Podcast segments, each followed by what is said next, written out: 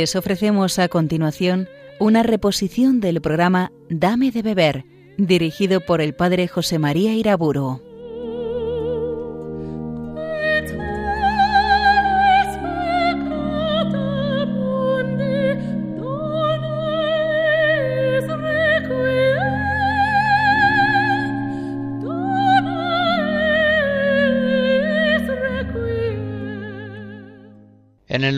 Padre, del Hijo y del Espíritu Santo. Danos, Señor, tu luz y tu verdad. Continúo nuestra meditación sobre la Eucaristía, que tanto la Sagrada Escritura como la tradición y el magisterio apostólico consideran fundamentalmente como el sacrificio de la nueva alianza. Es bien significativo que cuando Jesús inicia su misión pública entre los hombres, Juan el Bautista, su precursor, lo presenta al pueblo ante todo como el Cordero de Dios que quita el pecado del mundo. Con esas palabras está diciendo que Jesucristo es verdaderamente el Cordero de Dios que por el sacrificio de su vida va a obtener al precio de su sangre la salvación del mundo, la victoria sobre el pecado y sus consecuencias. Jesucristo, por su parte, es plenamente consciente de su condición de Cordero de Dios, destinado al sacrificio pascual para la gloria de Dios y para la salvación de los hombres. Fácilmente se comprende que si Juan Bautista, siendo él solamente un hombre, en cuanto ve a Jesús por primera vez, lo reconoce como Cordero dispuesto por Dios para el sacrificio definitivo de purificación del mundo, ¿cómo el mismo Cristo no iba a ser consciente de su propia vocación, de su propia identidad personal de Cordero Pascual? Son varias las ocasiones en las que Jesús, avanzando serenamente en su vida pública hacia la cruz, predice a los discípulos su pasión. En Mateo 16 leemos entonces comenzó a manifestar a sus discípulos que tenía que ir a Jerusalén y sufrir mucho de parte de los ancianos, de los sumos sacerdotes y de los escribas, y ser entregado a la muerte y resucitar al tercer día. San Lucas en su Evangelio capítulo 18 comenta, ellos, los discípulos, no entendieron nada de esto. Y estas palabras quedaron veladas para ellos. No entendieron lo que había dicho Jesús. Sencillamente para ellos era inconcebible que su maestro, a quien habían visto capaz de resucitar muertos, de calmar tempestades, pudiera ser perseguido, maltratado y llevado violentamente a la muerte. No les cabía en la cabeza esta posibilidad. En estas ocasiones y en muchas otras, el Señor, sin embargo, se muestra plenamente consciente de que va acercándose hacia una muerte sacrificial y redentora. Él, como leemos en Juan 10, es el pastor bueno que da su vida por las ovejas. Él, como leemos en Juan 12, es el grano de trigo que cae en tierra, muere y consigue mucho fruto. Él, como leemos en ese mismo capítulo de Juan 12, levantado de la tierra, atraerá a todos hacia él. Por otra parte, en el año tercero, probablemente de su vida pública, nuestro Señor Jesucristo, estando con miles de hombres en un monte junto al lago de Tiberíades, poco antes de la Pascua judía, realiza una multiplicación prodigiosa de panes y de peces. Lo leemos en Juan 6. Y en esa multiplicación vemos también un anuncio de las maravillas del misterio eucarístico. Posteriormente regresó a Cafarnaún y allí predica anunciando la Eucaristía un sermón precioso sobre el pan de vida. En él anuncia un alimento infinitamente superior al maná que Moisés dio al pueblo en el desierto. Yo soy el pan vivo bajado del cielo. Mi carne es verdadera comida y mi sangre es verdadera bebida. El que me come vivirá por mí. Muchos de los que oían estas palabras humanamente increíbles se escandalizaron de lo que decía. Y el evangelista Juan consigna que desde entonces muchos de sus discípulos se retiraron y ya no le seguían. Pero los doce permanecen con Jesús y le dicen, Señor, ¿a quién iríamos? Tú tienes palabras de vida eterna. Recordemos también, para iluminar el misterio eucarístico, una escena muy importante, la de la transfiguración de Jesús en el monte. Seguramente también en ese año tercero de su ministerio público, Jesús un día se fue al monte con Pedro, Santiago y Juan, y mientras oraba se transfiguró completamente, como si la plenitud de la divinidad que en él habitaba corporalmente, Colosenses 2, y que normalmente quedaba como velada por su humanidad sagrada, fuese en ese momento glorioso revelada por esa misma humanidad santísima. Los tres apóstoles, Pedro, Santiago y Juan, extasiados, vieron de pronto que se les aparecían Moisés y Elías hablando con Jesús. Ellos también se mostraban resplandecientes y hablaban de su muerte, que había de tener lugar en Jerusalén. Y en ese momento sale de la nube la voz del Padre, garantizando a Jesús ante los discípulos, Este es mi Hijo, el predilecto, escuchadle. En esta escena formidable comprobamos que antes de sellar Jesús con su sangre una alianza nueva y definitiva, recibe así ante sus tres discípulos más íntimos el testimonio favorable de Moisés, el mediador de la alianza antigua allí en el Sinaí, y de Elías, el que restauró la alianza antigua en el sacrificio del Monte Carmelo. Uno y otro cumplieron su misión ofreciendo un sacrificio sobre un altar de doce piedras en el Sinaí, en el Carmelo, con sangre de animales sacrificados, Ahora Jesús en la última cena va a hacer lo mismo también sobre la mesa de los doce apóstoles, pero esta vez el sacrificio va a ser el de su propia sangre. Por tanto, el mayor de los patriarcas, Moisés, y el principal de los profetas, Elías, dan en el tabor testimonio de Jesús nos aseguran que todo el misterio pascual de Cristo, su muerte y su resurrección, es un cumplimiento pleno de la ley y los profetas. Nos aseguran, como Juan Bautista, que Jesús es el verdadero Cordero de Dios que quita el pecado del mundo, aquel que con la sangre de una alianza nueva va a purificar la humanidad del pecado, y va a reconciliarla con Dios.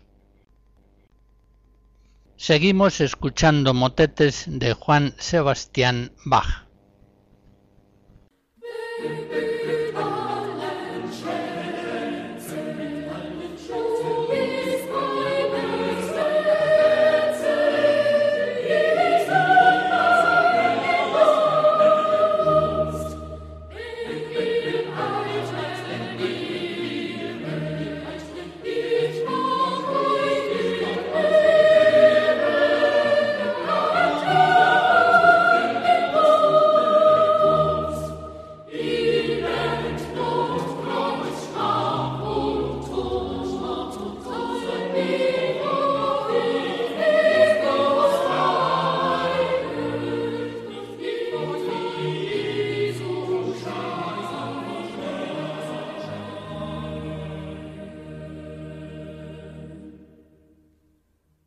A medida que va adelante el ministerio público de Jesús, va creciendo al mismo tiempo el odio que hacia él tienen los fariseos, los escribas, los sacerdotes del templo. La resurrección de Lázaro, ocurrida en Betania, a las mismas puertas de Jerusalén, poco antes de la Pascua, exaspera hasta el final ese odio y el Sanedrín toma la decisión de dar muerte a Jesús. Enseguida viene la entrada triunfal de Cristo en Jerusalén, el pacto de Judas con el Sanedrín y finalmente en el cenáculo la celebración litúrgica de la Pascua judía. En esa celebración, hasta el último momento, observa Cristo con los doce todo lo que Moisés había prescrito en este rito, instituido por Yahvé como memorial perpetuo. En Lucas 22 leemos que cuando llegó la hora, se puso Jesús a la mesa con sus apóstoles y les dijo, He deseado ardientemente comer esta Pascua con vosotros antes de padecer, porque os digo que ya no la comeré hasta que se cumpla en el reino de Dios. Gracias al apóstol Juan, en los capítulos 13, 17 de su Evangelio, conocemos al detalle el sermón de la cena, esa grandiosa liturgia de la palabra, en la que Jesucristo revela plenamente la caridad divina trinitaria y proclama con máxima elocuencia la ley evangélica cristiana, el amor a Dios y el amor a los hombres. El amor a Dios, en primer lugar, el palo vertical de la cruz. Conviene que el mundo conozca que yo amo al Padre y que, según el mandato que me dio el Padre, así hago. De este modo Jesucristo es obediente al Padre hasta la muerte y muerte de cruz. Filipenses 2. Él entiende la cruz como la plena revelación de su amor al Padre, como la proclamación total del mandamiento primero de la ley de Dios. En la cruz nos va a decir Jesús, así hay que amar al Padre, y así hay que obedecerle, hasta dar la vida por su gloria.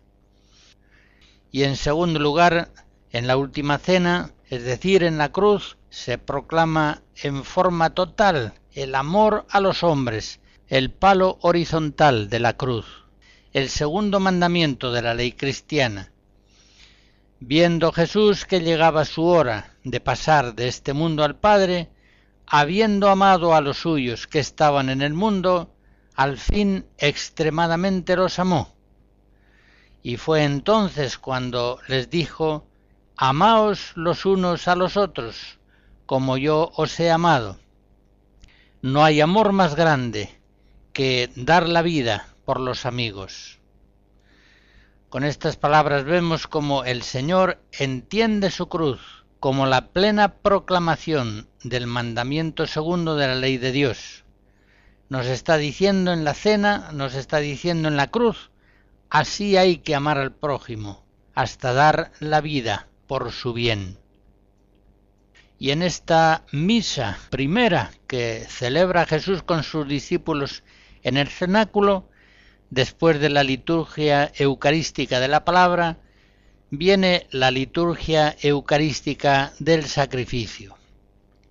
Son cuatro los relatos que nos han llegado sobre la celebración primera del sacrificio de la nueva alianza, es decir, sobre la institución de la Eucaristía.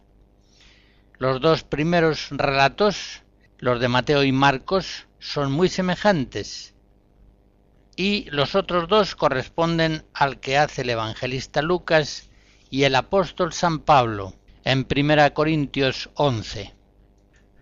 Recuerdo el relato de Mateo en el capítulo 26. Mientras comían, Jesús tomó pan, lo bendijo, lo partió y dándoselo a los discípulos, dijo, Tomad y comed, este es mi cuerpo. y tomando un cáliz y dando gracias se lo dio, diciendo, Bebed de él todos, que esta es mi sangre del Nuevo Testamento, que será derramada por muchos para remisión de los pecados. San Pablo inicia su relato de la institución de la Eucaristía diciendo, Yo he recibido del Señor lo que os he transmitido que el Señor Jesús en la noche en que fue entregado tomó el pan y después de dar gracias lo partió y dijo, Esto es mi cuerpo que se da por vosotros. Haced esto en memoria mía. Y asimismo, después de cenar, tomó el cáliz diciendo, Este cáliz es la nueva alianza en mi sangre. Cuantas veces lo bebáis, haced esto en memoria mía. Fíjense en un dato importante. El relato de San Pablo que se presenta explícitamente como recibido del Señor. Es un relato que fue escrito en fecha muy temprana, hacia el año 55, fecha aproximada de la primera carta a los Corintios, y que a su vez está reflejando una tradición eucarística anterior. Pues bien, según estos relatos, en la cena del jueves, realiza el Señor la entrega sacrificial de su cuerpo y de su sangre, mi cuerpo entregado, mi sangre derramada, y anticipa ya en la forma litúrgica del pan y del vino la entrega física de su cuerpo y de su sangre, que cumplirá el viernes en la cruz. Estamos ante una acción ritual, litúrgica. Conforme a la tradición judía del rito pascual, el Señor toma, da gracias a Dios, bendice, parte el pan, lo reparte entre los discípulos. Son gestos también apuntados en la multiplicación de los panes y en las apariciones de Cristo resucitado, tanto en la escena de los discípulos de Maús como en la pesca milagrosa. En esta acción ritual se ofrece un nuevo Cordero Pascual. Como nos dice San Pablo en 1 Corintios 5, Cristo, nuestro Cordero Pascual, ha sido inmolado. Ha sido inmolado, por supuesto, para la salvación de todos en sacrificio de expiación, de tal modo que, como dice San Pedro en su primera carta, capítulo primero, hemos sido rescatados no con plata y oro corruptibles, sino con la sangre preciosa de Cristo, Cordero sin defecto ni mancha, ya conocido antes de la creación del mundo y manifestado al fin de los tiempos, por amor vuestro. Notemos la insistencia con que en el Nuevo Testamento se aplica a Jesús el nombre de Cordero, Cordero Pascual. Concretamente en el libro del Apocalipsis, San Juan menciona 28 veces a Cristo como Cordero. Y es precisamente el Cordero degollado el que preside la grandiosa liturgia celestial. En esta cena sacrificial que anticipa la cruz del Calvario, en la institución de la Eucaristía, establece Cristo una alianza nueva entre Dios y los hombres. Y esta vez la alianza no es sellada con sangre de animales sacrificados en honor de Dios, como en el Sinaí o como en el Carmelo, sino que la alianza nueva está sellada en la propia sangre de Jesús. Este cáliz es la nueva alianza en mi sangre. Por tanto, la alianza del monte Sinaí queda definitivamente superada por la alianza establecida en el monte Calvario. Y así como en el Antiguo Testamento vemos que la cena del Cordero Pascual marca el origen, el nacimiento de Israel como pueblo de Dios libre y autónomo. Vemos también ahora en la cena sacrificial de la Eucaristía el origen de la Iglesia, del nuevo Israel, del nuevo pueblo de Dios. Así como la Pascua judía, también la Pascua cristiana se establece como un memorial a perpetuidad. Haced esto en memoria mía. En la Eucaristía, la Iglesia, por tanto, ha de actualizar hasta el fin de los siglos el sacrificio de la cruz y ha de hacerlo empleando en su liturgia la misma forma decidida por el Señor en la última cena. El pan que se transforma en su cuerpo entregado por nosotros, el vino que se transforma en su sangre derramada para nuestra salvación. Pero fijémonos también cómo en la Eucaristía el pan y el vino se convierten realmente en el cuerpo y la sangre de nuestro Señor Jesucristo. Ya no hay pan, esto es mi cuerpo que se entrega, ya no hay vino, esta es mi sangre que se derrama. Se trata, pues, de una presencia real, verdadera y sustancial de Cristo en el misterio de la Eucaristía. Así es como recibimos en la Eucaristía el pan vivo bajado del cielo. Es una presencia del el Cristo glorioso que debe ser recibida como alimento sacramental de vida eterna. Jesús nos manda, tomad y comed, mi carne es verdadera comida. Jesús nos manda, tomad y bebed, mi sangre es verdadera bebida. Este es pues el sacrificio de la nueva alianza. La cena, la cruz, la Eucaristía es un sacrificio el sacrificio de la nueva alianza, que tiene a Cristo al mismo tiempo como sacerdote y como víctima. Como se nos dice en Hebreos 10, Cristo ofreció por los pecados para siempre jamás un solo sacrificio. Con una sola ofrenda ha perfeccionado para siempre a los que van siendo consagrados.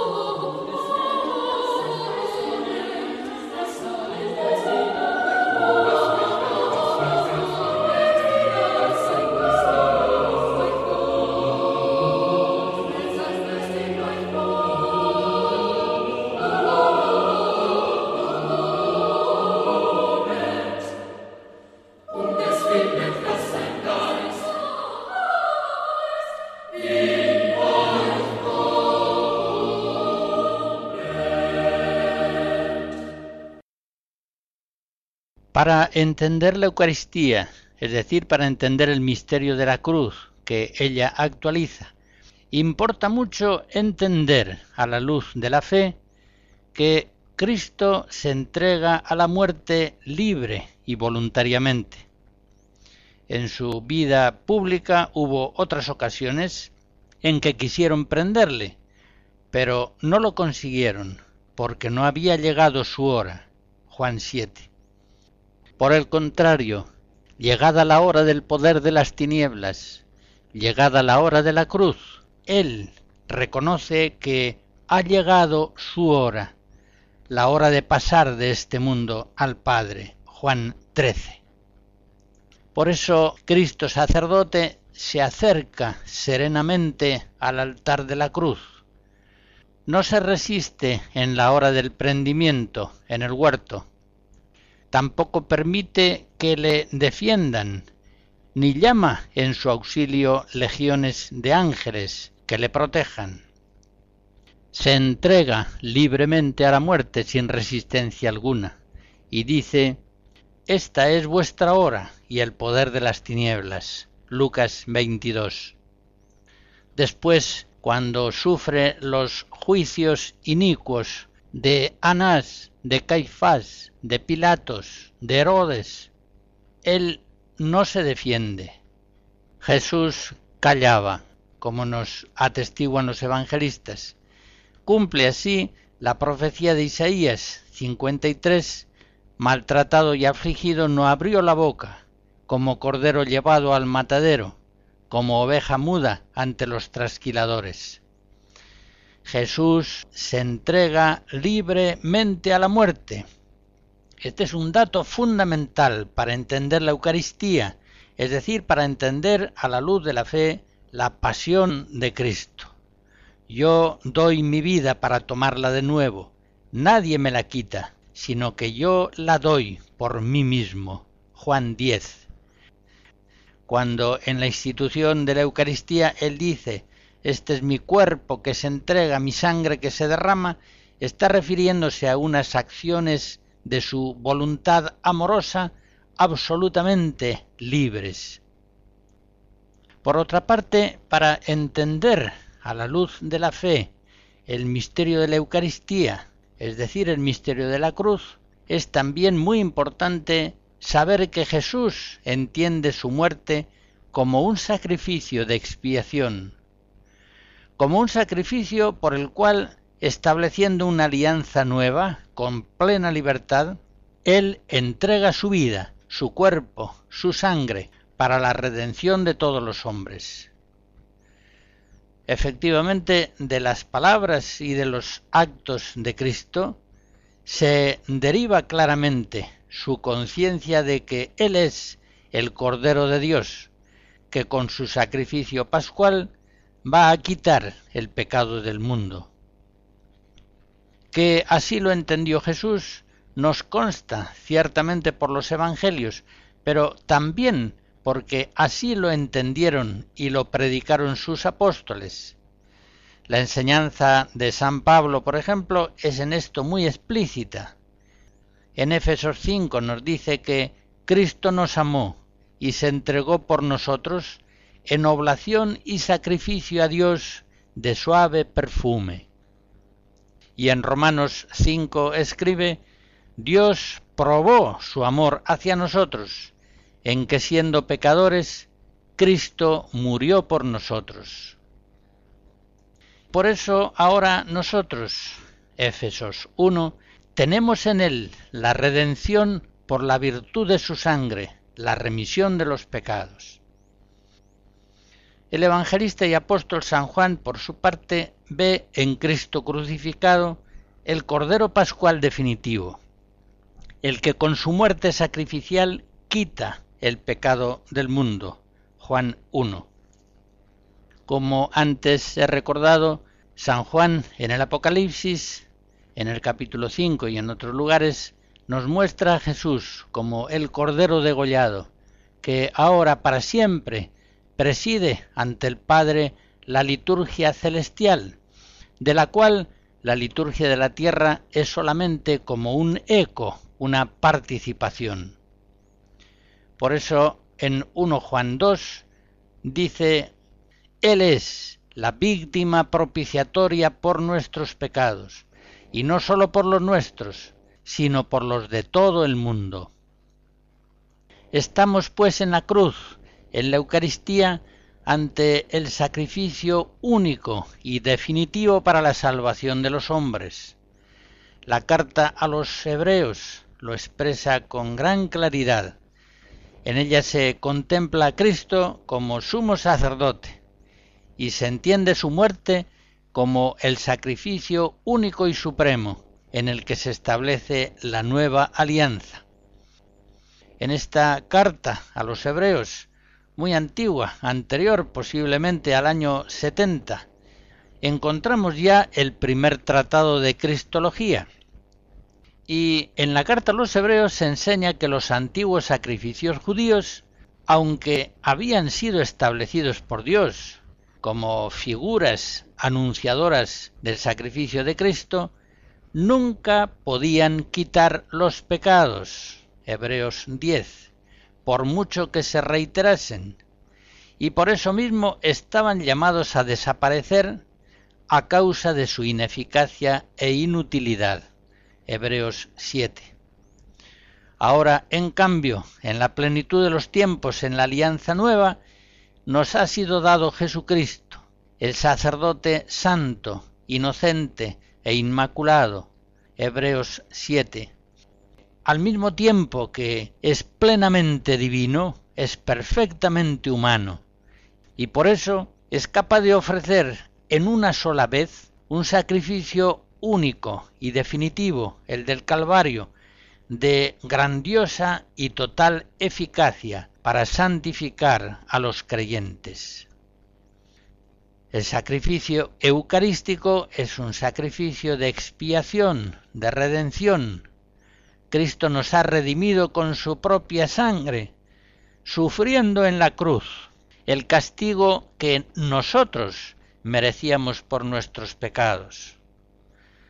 Volvemos a recordar a Isaías en el capítulo 53, traspasado por nuestras iniquidades y molido por nuestros pecados, el castigo salvador pesó sobre él, y en sus llagas hemos sido curados. Sigo recordando algunos textos del Nuevo Testamento especialmente significativos de esta condición sacrificial y expiatoria de la cruz de Cristo, es decir, de la Eucaristía. Así el apóstol Pablo en 2 Corintios 5 nos dice que Dios estaba en Cristo, reconciliando al mundo consigo y no imputándole sus delitos.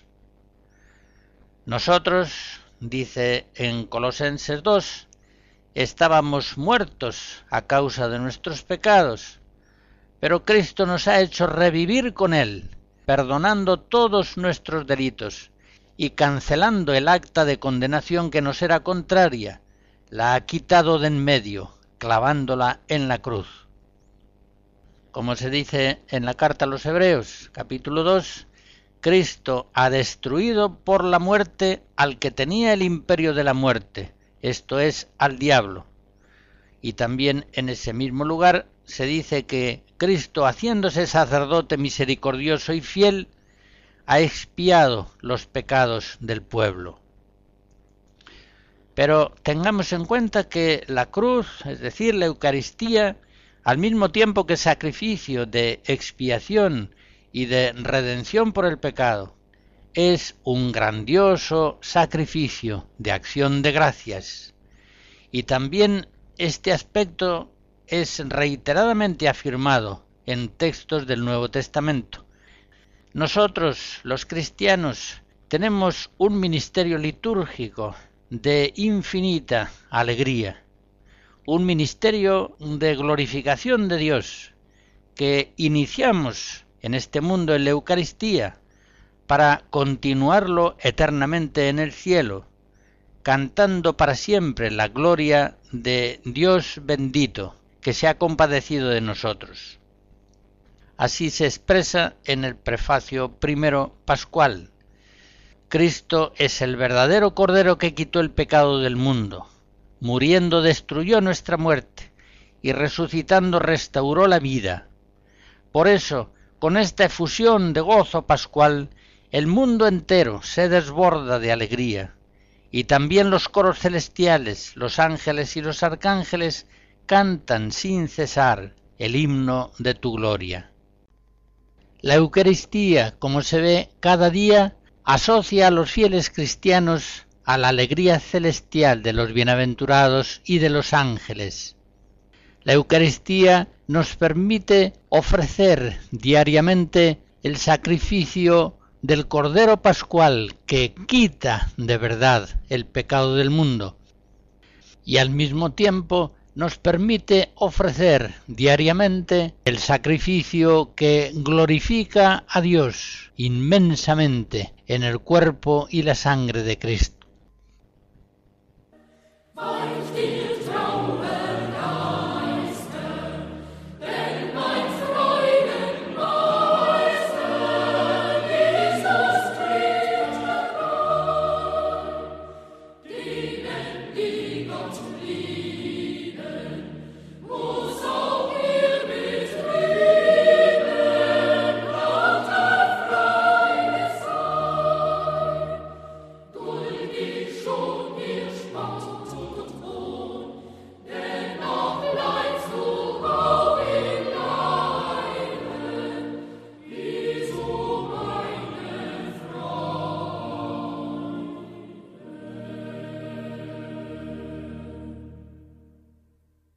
En la Eucaristía resplandece en toda su gloria la cruz de nuestro Señor Jesucristo. Por tradición unánime de Oriente y de Occidente, y por norma litúrgica, el crucifijo debe presidir siempre la celebración de la Eucaristía. Toda ella es sacramentalmente representación que actualiza el misterio de la cruz. Por eso entendemos en la fe la Eucaristía en la medida en que entendemos el misterio de la cruz de Cristo. Todo el Evangelio tiene su clave, como dice San Pablo en 1 Corintios 1, en la doctrina de la cruz de Cristo. Por eso el apóstol no presume de saber de nada, sino de Jesucristo y de este crucificado. 1 Corintios 2. Es la cruz, el libro donde está escrito con la sangre de Cristo, la ley divina fundamental de los cristianos, cómo hay que amar a Dios y cómo hay que amar al prójimo. Al mismo tiempo en la cruz se nos está revelando el amor inmenso que Dios nos tiene. Es en la cruz, es en la Eucaristía, donde se produce la suprema epifanía de Dios, que es amor, así nos lo enseña San Juan, primera Juan 4. Mirando a la cruz que preside nuestras iglesias y nuestras celebraciones eucarísticas, mirando a la cruz que honra con su signo sagrado todo lo cristiano, es como nos sabemos hijos, elegidos de Dios, santos y amados. Colosenses 3. La Santa Cruz, misterio insondable, sucedido según los designios de la presciencia de Dios. Hechos 2. La Santa Cruz no fue un accidente imprevisto, no fue un fracaso, fue un mandato del Padre. Juan 14. Un mandato obedecido por el Hijo hasta la muerte. Filipenses 2. Bien sabemos, por lo demás, que todo lo relacionado con la cruz de Cristo es escándalo para los judíos, locura para los gentiles, pero fuerza y sabiduría de Dios para los llamados, sean judíos o sean griegos. 1 Corintios 1. La cruz es ciertamente la locura del amor de Dios hacia los hombres, como dice San Pablo en Romanos 5, es verdad que apenas habrá quien muera por un justo.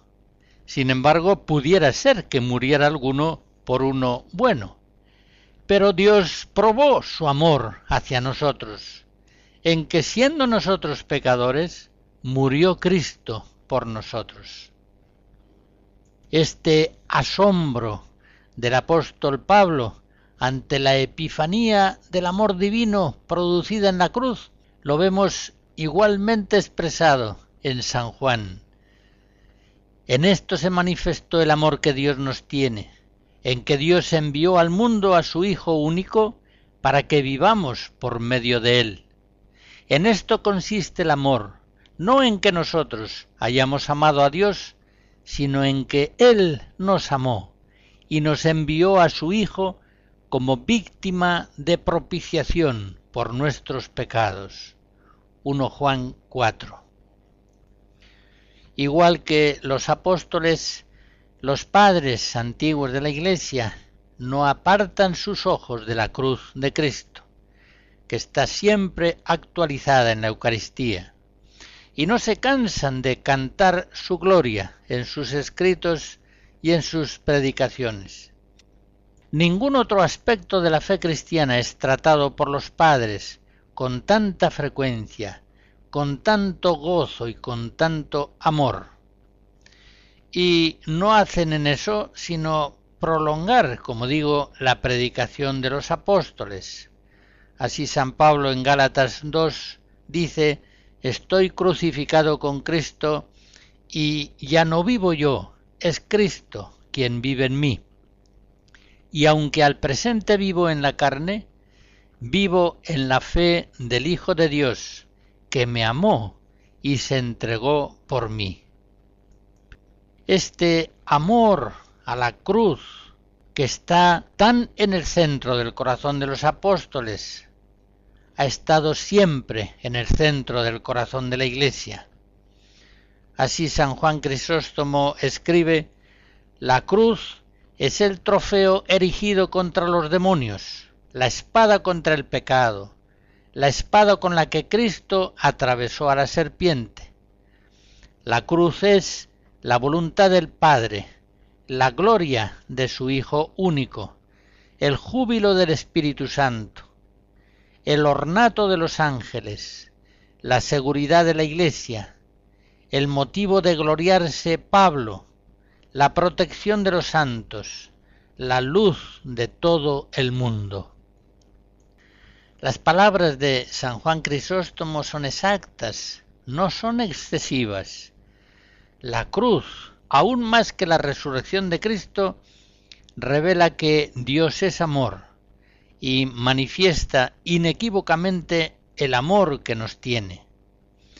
Esto es lo que hace de la cruz la clave indiscutible del cristianismo. Esto es, por tanto, lo que constituye a la Eucaristía, actualización de la cruz de Cristo, como centro vivificante absoluto de la Iglesia. La resurrección gloriosa de Cristo expresa de un modo formidable su divinidad, su victoria sobre la muerte y el demonio y el pecado y el mundo. Pero la cruz, la sagrada y bendita cruz es y es en la Eucaristía la revelación suprema de Dios que es amor, la prueba máxima del amor que Dios nos tiene. La misericordia de Dios con los pecadores, la solicitud paternal de su providencia, la locura del amor divino, la naturaleza misteriosa e íntima del mismo Dios, se revelan ante todo y sobre todo en la cruz de Cristo, esa cruz que se actualiza en el sacrificio litúrgico de la misa. Tanto amó Dios al mundo, que le entregó a su Hijo unigénito, Juan 3. Lo entregó en Belén, en el nacimiento de Jesús, y aún más acabó de entregarlo en la cruz del Calvario en la pasión de Cristo, en la Eucaristía. San Agustín en las confesiones exclama, ¿Cómo nos amaste, Padre bueno, que no perdonaste a tu Hijo único, sino que lo entregaste por nosotros, que éramos pecadores? Romanos 8. ¿Cómo nos amaste a nosotros? Por quien es tu Hijo, no hizo alarde de ser igual a ti, sino que se rebajó hasta someterse a una muerte de cruz. Filipenses 2. Siendo como era el único libre entre los mortales, tuvo poder para entregar su vida y tuvo poder para recuperarla. Juan 10. Por nosotros se hizo ante ti vencedor y víctima vencedor precisamente por ser víctima. Por nosotros se hizo ante ti sacerdote y sacrificio. Sacerdote, precisamente del sacrificio que fue él mismo. Aterrado por mis pecados y por el peso enorme de mi miseria, había yo meditado en mi corazón y decidido huir a la soledad. Pero tú me lo prohibiste, sigue diciendo San Agustín. Tú me tranquilizaste diciendo, Cristo murió por todos, para que los que viven ya no vivan para sí, sino para aquel que murió por ellos. 1 Corintios 5. He aquí pues, Señor, que arrojo ya en ti todo mi cuidado, a fin de que viva y pueda contemplar las maravillas de tu voluntad. Tú conoces mi ignorancia y mi flaqueza. Enséñame y sáname. Hasta aquí el texto de San Agustín en las confesiones. La cruz del Señor, actualizada cada día en la Eucaristía, es el sello de garantía de todo lo cristiano. Lo que no esté marcado por la gloriosa huella de la cruz es sin duda una falsificación del cristianismo. No es posible ser discípulo de Cristo, no es posible seguirle sin tomar cada día la cruz. Lucas 14. El verdadero camino evangélico que lleva a la vida y a la alegría es un camino estrecho que pasa por una puerta angosta. Mateo 7. La Iglesia, la esposa de Cristo, que nunca se avergüenza del Evangelio. Romanos 1. Es la Iglesia que se gloría siempre en la cruz de Cristo. Gálatas 6 y no se gloría en otras cosas. La iglesia verdadera de Jesucristo es aquella que en su fe, en su predicación y espiritualidad permanece fielmente centrada en la cruz sagrada de Jesucristo, de donde procede toda salvación, honor y gracia. Por tanto, es aquella que persevera en la fracción del pan, es aquella iglesia que siempre considera la Eucaristía como su centro vivo y vivificante. En esa iglesia no se requieren grandes explicaciones sobre la Eucaristía. Pocas palabras bastan para introducir en el misterio de su liturgia. Por el contrario, en aquella iglesia local donde prevalezcan los enemigos de la cruz de Cristo, Filipenses 3.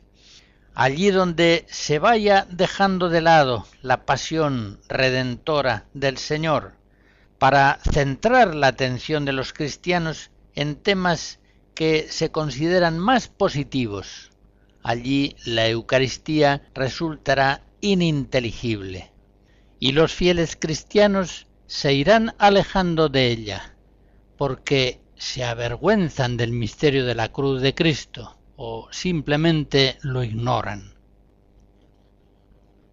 Y entonces, si el pueblo cristiano está en la ignorancia de la doctrina de la cruz, de poco le servirán las explicaciones cultas, minuciosas, pedagógicas que puedan dársele sobre la Eucaristía. Ignorando, despreciando el misterio de la cruz, el pueblo se irá alejando de la Eucaristía.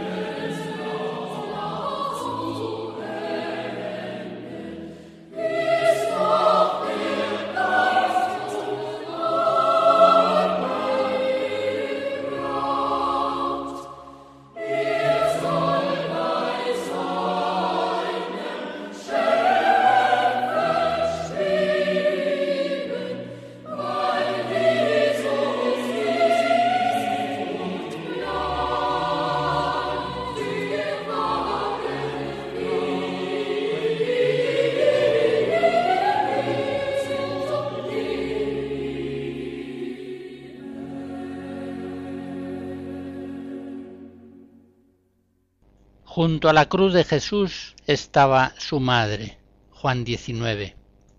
De tal modo su corazón inmaculado está unido al corazón de Cristo que ella sufre todo lo que Cristo sufre en la cruz. Se cumple la profecía de Simeón, a ti una espada te atravesará el corazón. Todos, pues, hemos sido redimidos por la pasión de Cristo y la compasión de la Virgen María. A ella le pedimos que, ayudándonos a penetrar el misterio de la cruz, nos ayude a entender a la luz de la fe el misterio de la Eucaristía. La bendición de Dios Todopoderoso, Padre, Hijo y Espíritu Santo, descienda sobre ustedes y les guarde siempre. Amen.